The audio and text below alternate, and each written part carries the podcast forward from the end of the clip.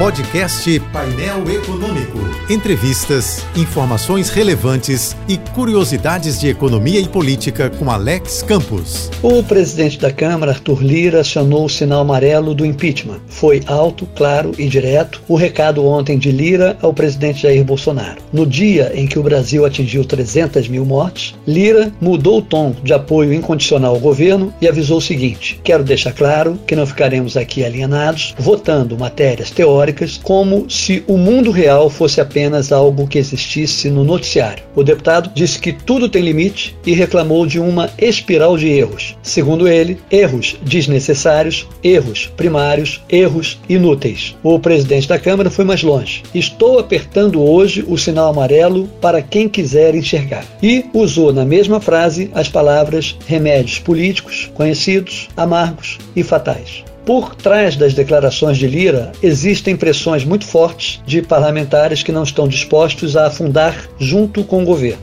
Trata-se de políticos com um olho no vírus e outro nas urnas, especialmente diante dos registros de números de casos e mortes que subiram e diante das pesquisas de apoio, aprovação e popularidade que caíram. Enfim, se Bolsonaro continuar sendo Bolsonaro, corre o risco de ver o Centrão sendo Centrão. Por isso, peço licença para repetir hoje o que eu disse ontem. Deputados do Centrão também são do tipo que vão ao velório, carregam o caixão, mas não descem na cova com o defunto. E o pior é que, além de não curar a Covid, cloroquina não cura o impeachment.